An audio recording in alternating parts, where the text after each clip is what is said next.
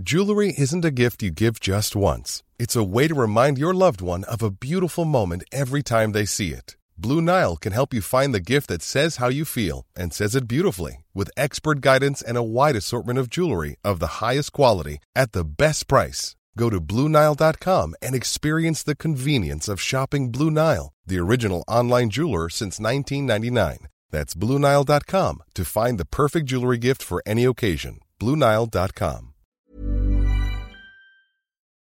Dear listeners, good morning and welcome to Com d'Archi, the podcast that opens the doors to the fascinating world of architecture. For newcomers, let me introduce myself.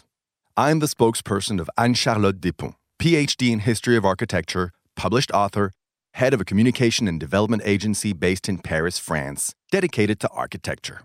Let's meet every week to discuss culture and architecture with specialists and learn how to look at projects through a context and diversity lens. Thank you for being with me today, and now it's time for talent. Bienvenue dans Com d'Archi.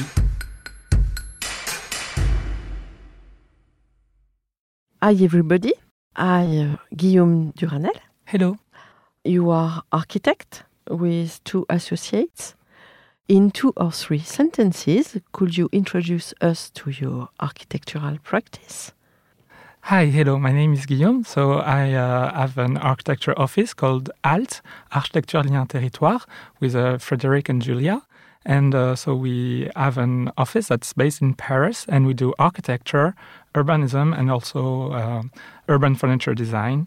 And we work a lot uh, about uh, what are the new resources to build the city of tomorrow. Okay. Now, can you tell us about your project, Air des Carrières, or in English? Quarries Air. So, uh, Air des Carrières and or Quarries Air is a project that we started with a, a Pavillon de l'Arsenal, which is a Paris-based uh, architecture museum uh, that is financed by the city of Paris. Every year, they um, invite uh, any architect or designer to propose an innovative uh, project or experimentation to implement in the in Paris and to test it to try to invent a new way to make the city of Paris. So we candidated in 2018 with uh, two designers, Emma Lelon and Rémi Nguyen, and we proposed a new type of furniture that was able to refresh the streets of Paris by using the fresh air in Paris underground quarries. So, uh, what you need to know about Paris is that uh, underneath uh, the left bank of the Seine, so the 13th and 14th arrondissement of Paris, there are lots of underground quarries. So, it's uh, long galleries, about uh, 260 kilometer long galleries. Uh, and inside those galleries, the air is always at around 13 or 14 degrees Celsius. So, it represents really a big amount of cool air that is not used today. Also, uh, in Paris, we are facing the phenomena of uh, urban heat islands, which is the fact that, uh, well, during the summer, because of the, the mineral nature of the Parisian city, uh, it gets ver- really overheated very fast. Uh, and so when it's uh, maybe 35 degrees in the countryside, it's 38 or 39 inside the city of Paris.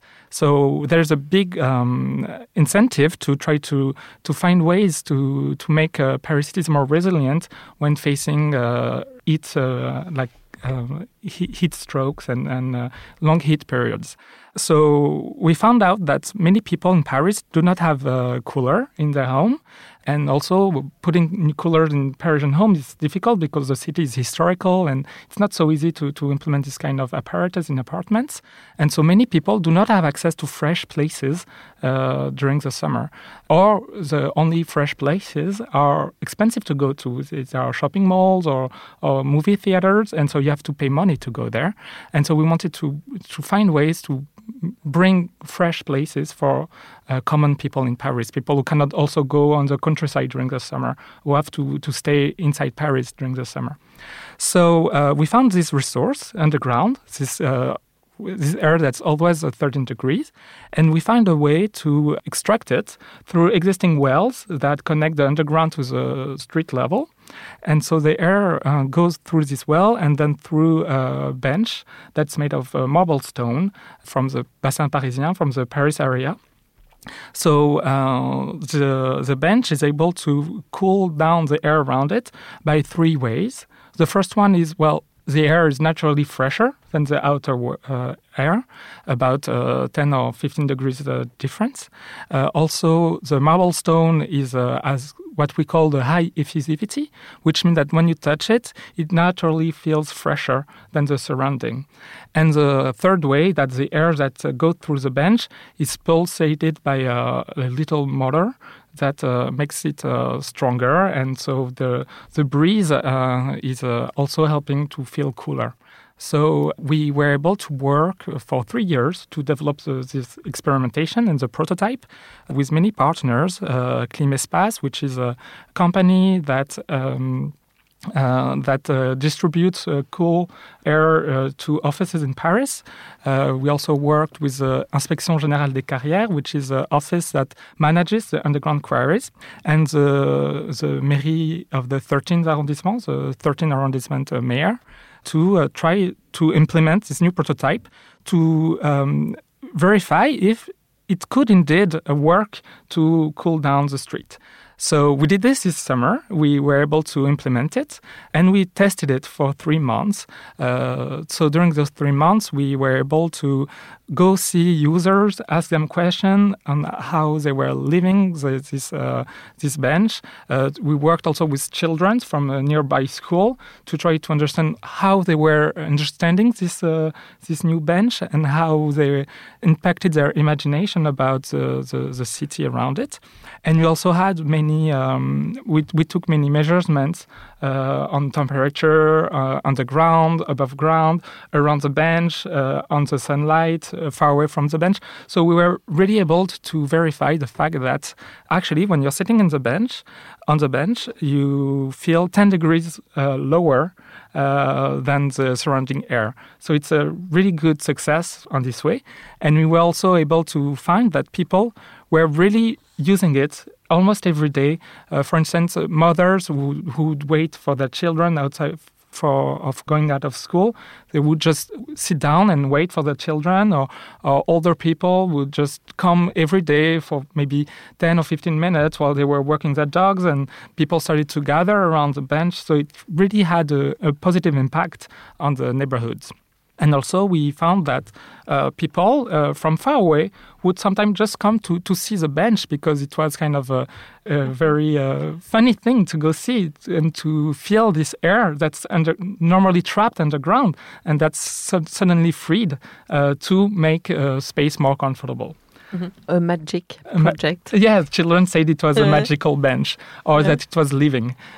because uh, in fact, it feels like it's breathing. So it's, it was a very surprising uh, feeling also because when you see it, you don't see the air. Of course, you would only see the stone of the bench, but it's only when you put your hand on it that you feel something very surprising. So it's also something kind of, um, yeah, amazement was in people's eyes, and it was uh, very rewarding in this aspect. So today we are strong with all this experimentation and and uh, the good feedback from from people using it. We are working on uh, well on seeing if it's possible to either uh, make a, a, one one that would always stay there or uh, many other benches in Paris that could maybe uh, be a new type of uh, urban furniture. Okay, it was a very good idea. Thanks. it's intelligent. Bravo. Merci. Thank you very much. Thank you very much, Guillaume. Goodbye. Thank you so much for the invitation and goodbye. Bye bye, everyone, and see you next Wednesday for our new Com d'Archi in English. Take care of yourself. Bye bye.